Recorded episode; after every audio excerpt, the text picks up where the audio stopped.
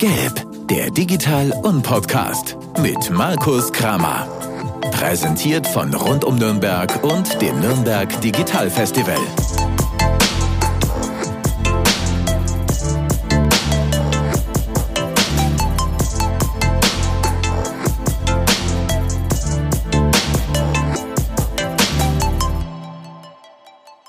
Sage Servus und herzlich willkommen zu einer weiteren Ausgabe unseres Gelb-Podcasts, dem Podcast des Nürnberg Digital Festival.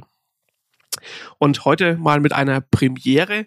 Wir haben uns mal vorgenommen, ähm, Festival Stories in den Podcasts, äh, in den Podcast reinzupacken. Was soll das heißen? Was ist eine Festival Story für uns? Wir sind ja der Podcast des Digital Festivals und sprechen in ja, in den, unseren Episoden immer mit sehr spannenden Gästen über noch spannendere Themen, aber eigentlich nie so wirklich über das Festival an sich.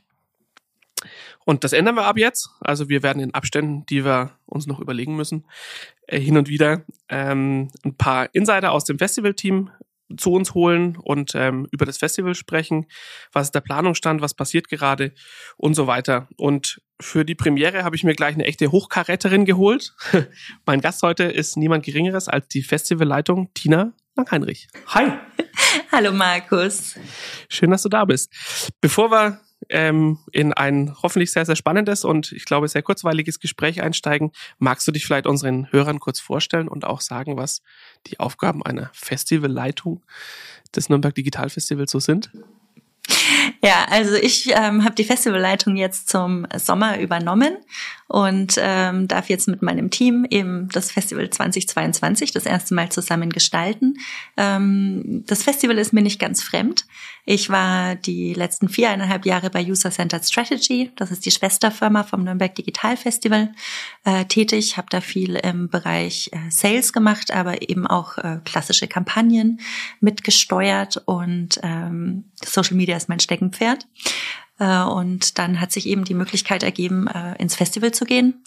Und die Möglichkeit habe ich dann sehr gerne ergriffen, weil ich tatsächlich eigentlich aus dem Eventbereich ursprünglich komme. Und ähm, ja, jetzt äh, freue ich mich auf die neuen Aufgaben, die da vor mir liegen. Ich habe ein super tolles Team mit am Start und wir stecken jetzt schon mitten in den Vorbereitungen fürs Festival 2022. Danke. Das ist ja was, was viele gar nicht so ganz direkt immer auf dem Radar haben, dass äh, das Festivalteam das ganze Jahr an dem Festival arbeitet und nicht nur, oder dass so, ein, so eine Veranstaltung dieser Größenordnung gar nicht in, äh, nicht in drei, vier Wochen vor dem Festival organisiert ist, sondern dass da tatsächlich das ganze Jahr was passiert und das ganze Jahr dran gearbeitet wird, ja. Aber bevor wir darüber sprechen, was wir, was ihr und was wir 22 äh, vorhaben mit dem Festival, vielleicht ganz kurzer Blick zurück. Die letzten beiden Jahre waren ja auch, auch festivalseitig natürlich durch die, durch die pandemische Lage äh, geprägt. Aber wie ist denn so das, das Resümee aus dem Team heraus, aus dem Orga-Team heraus zum 2021er Digital Festival? Mhm. Also was uns auf jeden Fall Corona hat uns dabei geholfen oder hat uns eigentlich so richtig digital gemacht auch. Also das Festival ähm, war ja bis 2019 ein Festival, das in der ganzen Stadt, in der ganzen Metropolregion stattfindet. Äh, 2020 und 2021 haben wir das Festival tatsächlich digital stattfinden lassen. Ähm, da haben wir sehr viel dabei gelernt. Ich glaube, es haben alle viel gelernt in den letzten zwei Jahren, was so das Thema Arbeiten angeht, ähm, Lernen angeht. Und ähm, diese letzten zwei Jahre waren außergewöhnlich. Wir nehmen da sehr viel mit und es wird natürlich dann auch äh, Dinge geben, die nicht mehr so sind wie 2019. Ähm, aber ja, wir versuchen eben da diese Learnings mitzunehmen und auch diese digitalen Formate, die sich 2020 und 2021 etabliert haben, die möchten wir schon gerne fortführen, auch wenn wir dann 2022 wieder mehr in Präsenz gehen. Also hoffen wir alle, dass es 22 wieder sich ein bisschen verändert. Aber das heißt, das Digitalfestival ist auch in der Organisationsform digital geworden. Auf jeden Fall. Also wir haben ja auch ähm, einmal von der Veranstaltungsart her, also wir haben ja die die Veranstaltungen dann in diesen zwei Jahren auch digital stattfinden lassen, aber auch zum Beispiel die ähm, Arbeit im Team miteinander. Wir waren natürlich alle nicht mehr im Büro, also das heißt, wir haben remote gearbeitet. Das war dann auch eine neue Erfahrung. Wie organisiere ich ein Team remote? Was funktioniert, was funktioniert da nicht gut? Ähm, das können ja auch viele nachvollziehen, die sie jetzt diesen Podcast anhören. Also diese Vorstellung, naja, dann sitze ich halt zu Hause an meinem Schreibtisch und das ist alles so wie als würde ich im Büro am Schreibtisch sitzen.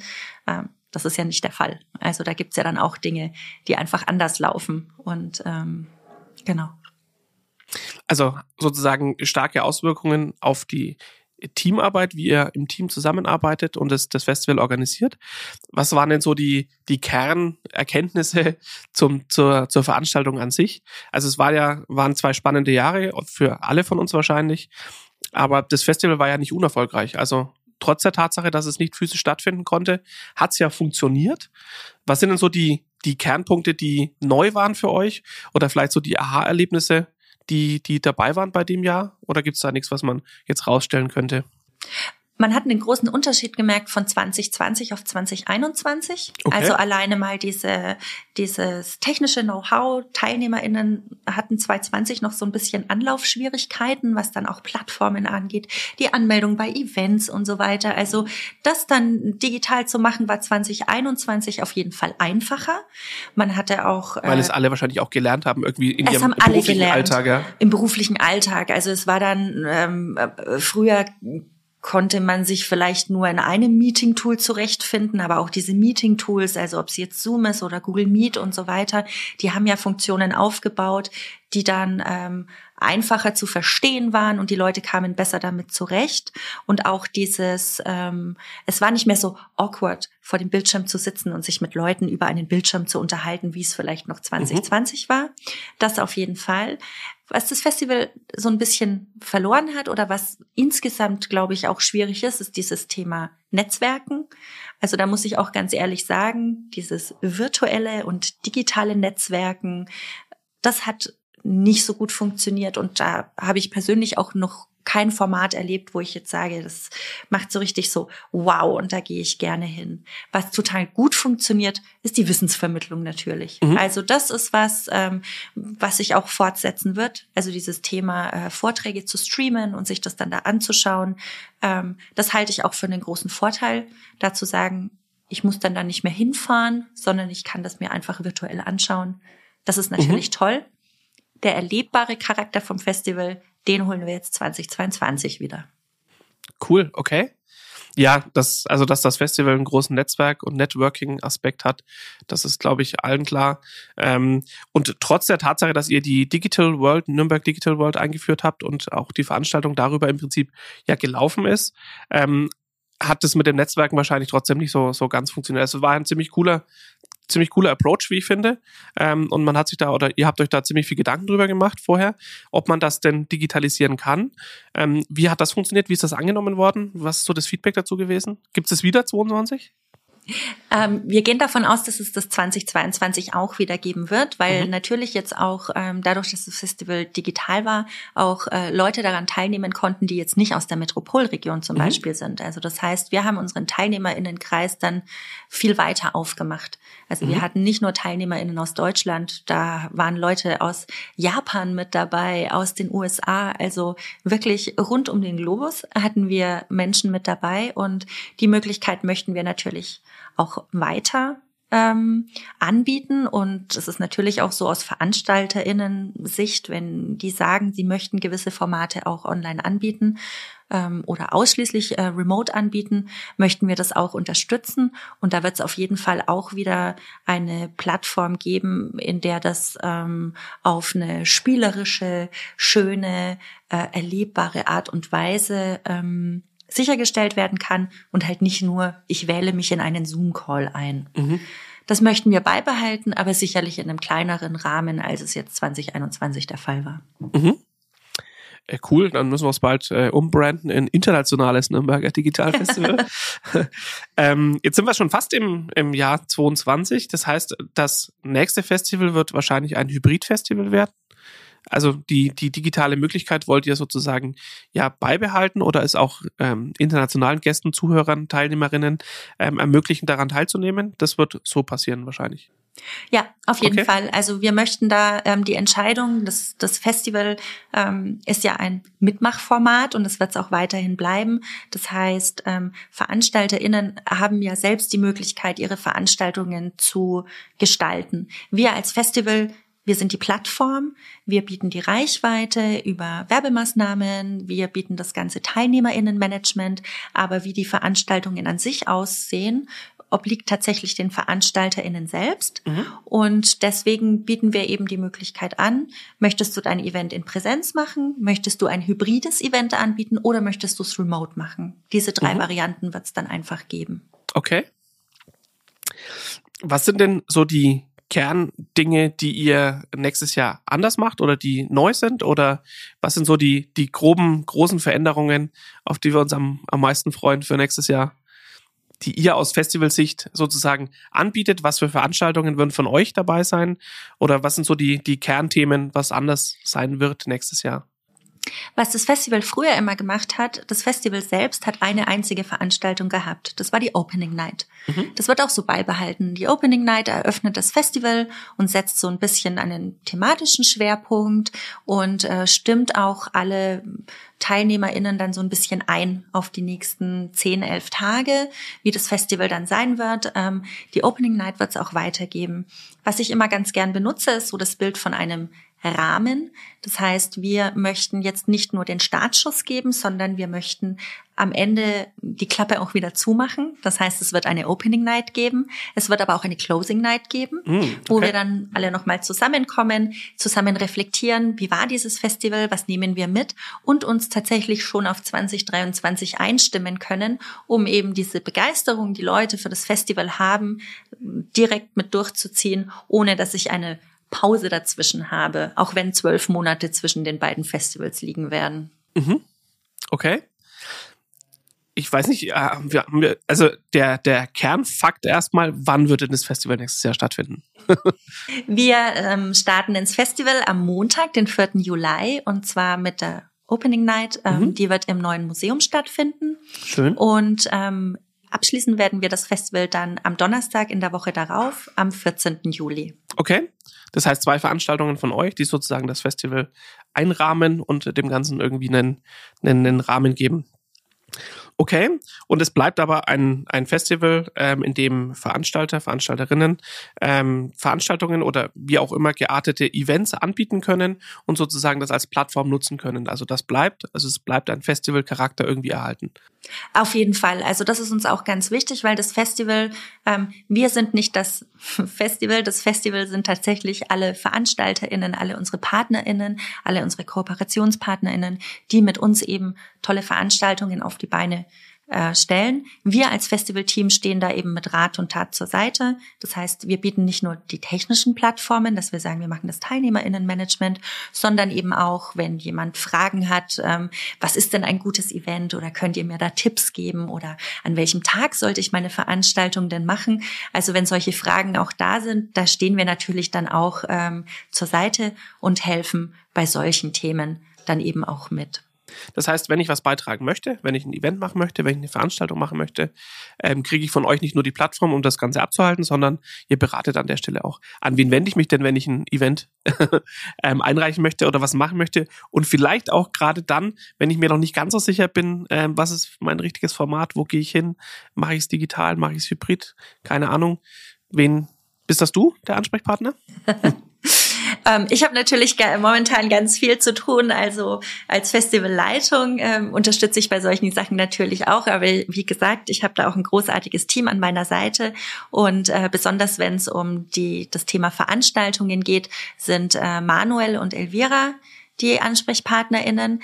Ähm, am besten einfach auf unsere Homepage gehen. Da gibt's dann auch auf der Startseite direkt äh, den Link zur Veranstaltungsbroschüre und zu einer Unterseite, wo man sich so informieren kann, wie läuft das eigentlich ab. Dann kann man sich mal durch die Broschüre klicken und dann kann man auch direkt gleich einen Gesprächstermin mit Elvira und Manuel vereinbaren, die dann äh, für ähm, kurze Telefonate zur Verfügung mhm. stehen mhm. und da dann erste Fragen beantworten. Okay, cool. Und für die andere Seite, also Teilnehmer, Gäste, Zuhörer, Zuhörerinnen, ähm, wo informiert man sich? Also man kriegt es ja irgendwie mit, die Stadt ist dann gefühlt immer gelb, also es ist ziemlich viel plakatiert und man sieht ziemlich viel äh, ja gelbe Plakate, gelbe Werbemittel überall, wenn man sich ein bisschen äh, damit beschäftigt. Aber wo kriege ich sozusagen das Programm als als Teilnehmer mit oder wo informiere ich mich über den aktuellen Stand der Events, die es gibt, die abgehalten werden?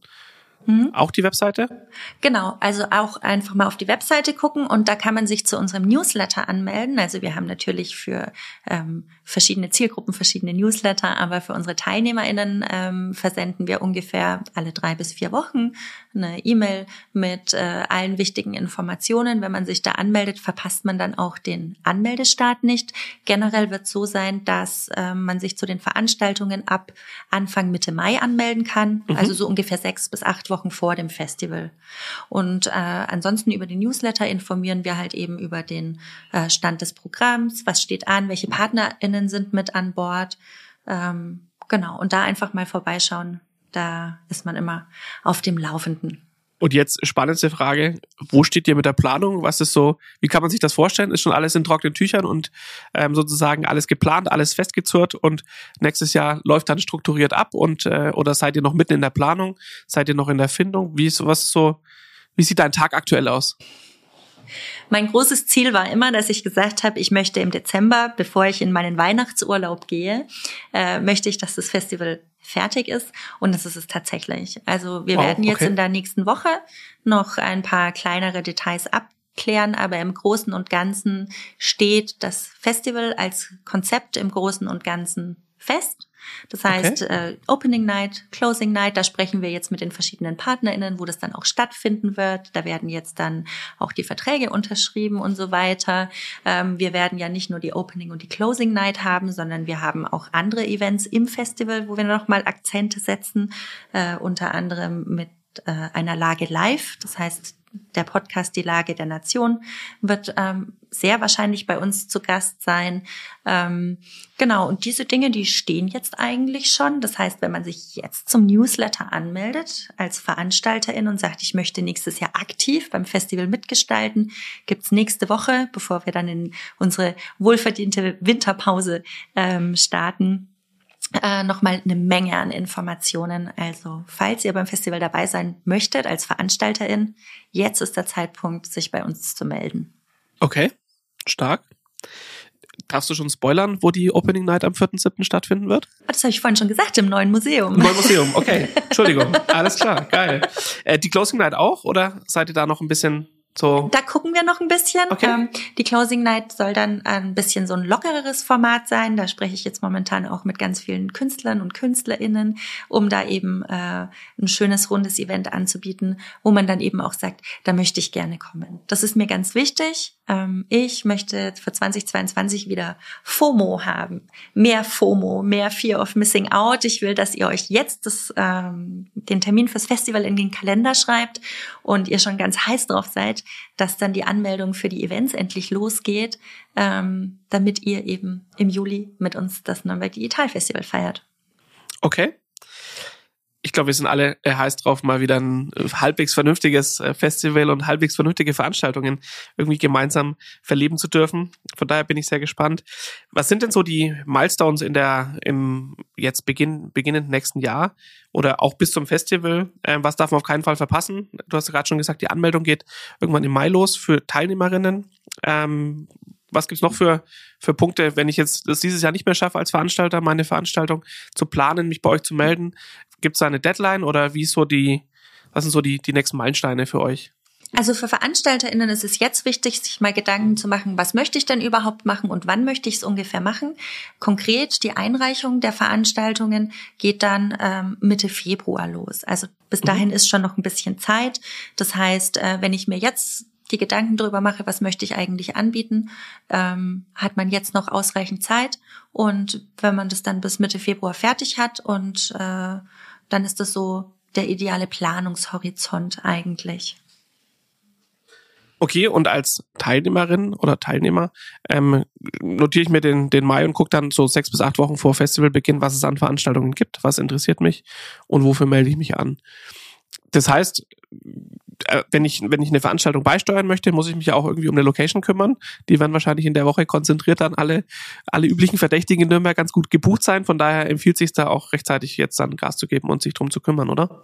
Auf jeden Fall. Wobei wir natürlich auch VeranstalterInnen unterstützen. Wir haben ein großes Netzwerk am Start. Das heißt, ähm, wenn du jetzt Veranstalter bist und sagst, ich kann es nicht bei mir in der Firma machen, ich kann es nicht im Unternehmen machen oder ich bin zum Beispiel selbstständig und habe vielleicht gar nicht die Möglichkeiten, einen Raum für 20 bis 30 Personen zur Verfügung zu stellen, dann äh, unterstützen wir natürlich auch dabei. Also das ist dabei okay. in unserer VeranstalterInnenbetreuung, dass man eben sagt, so brauchst du einen Raum, dann helfen wir dir auch bei der Suche. Location-Suche. Ihr seid ja auch genau. ganz gut vernetzt in den Nürnberger Auf jeden Fall. einschlägigen Veranstaltungsthemen äh, und Orten. Ja. Okay, cool wenn du sagst, das Festival ist, oder dein Ziel ist es, das Festival, was du auch erreicht hast oder erreichen wirst nächste Woche oder ihr, dass das Festival fertig geplant ist, seid ihr auch sponsorentechnisch schon komplett voll? Wenn man da noch was beitragen möchte?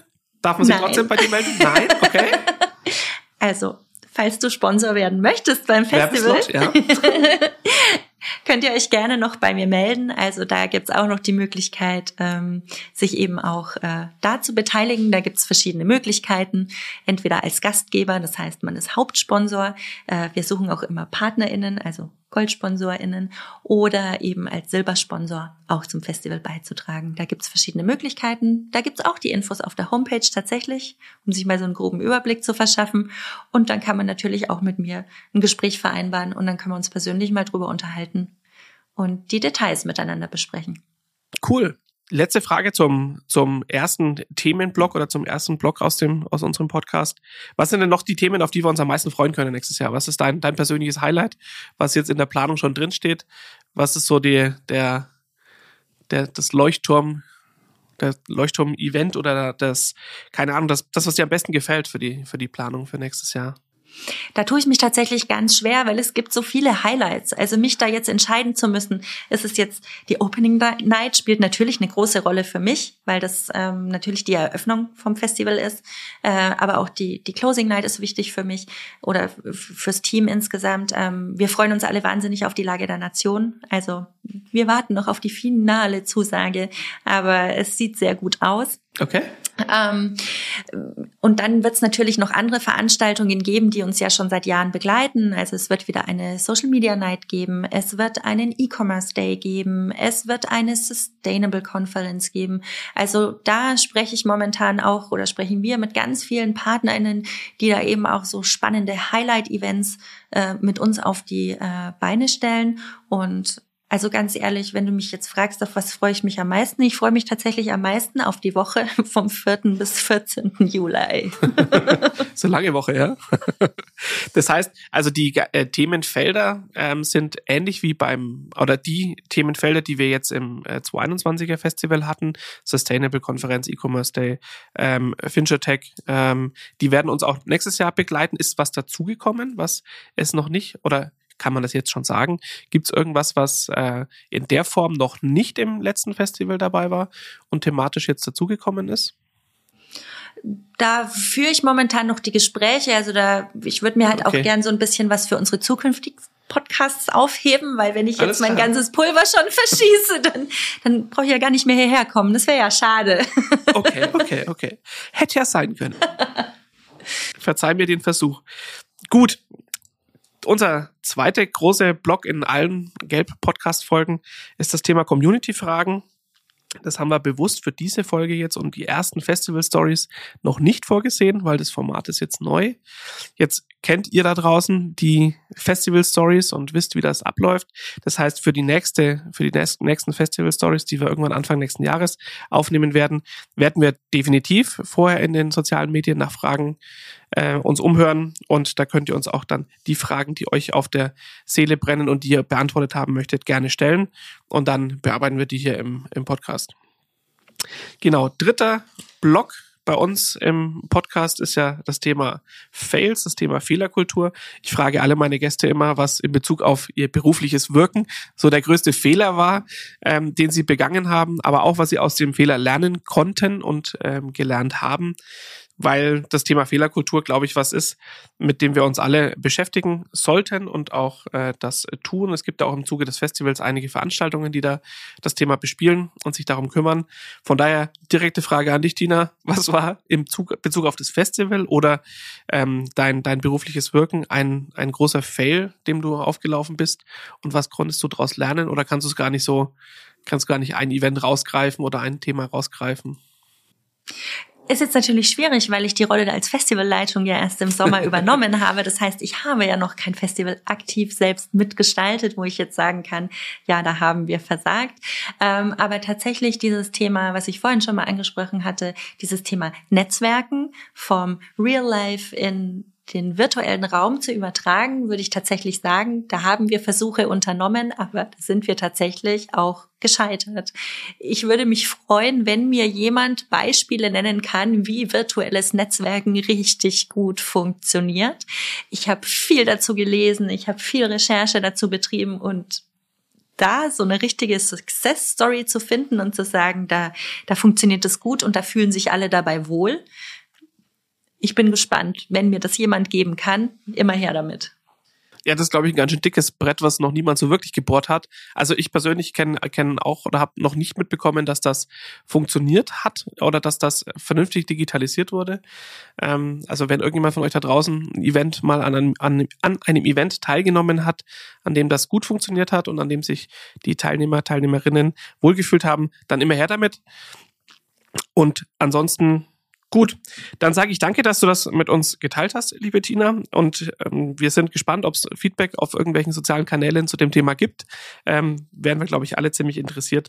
Ich glaube, man darf nur nicht den Fehler machen, es mit einer wirklich physischen Veranstaltung und physischen Netzwerken zu vergleichen, ähm, weil da verliert da die digitale Welt wahrscheinlich an der Stelle noch immer. Aber wenn es irgendwo Formate gibt oder Ideen gibt, dann lasst uns die wissen. Ähm, sind wir, glaube ich, äh, relativ heiß drauf. In diesem Sinne wünsche ich viel Spaß beim Zuhören und äh, sage bis zum nächsten Mal. Das nächste Mal wird wieder kein, werden keine Festival-Stories, sondern wird ein, in Anführungszeichen, normaler Geld-Podcast. Aber ähm, ist ja auch nicht so verkehrt. In diesem Sinne, danke fürs Zuhören und bis zum nächsten Mal.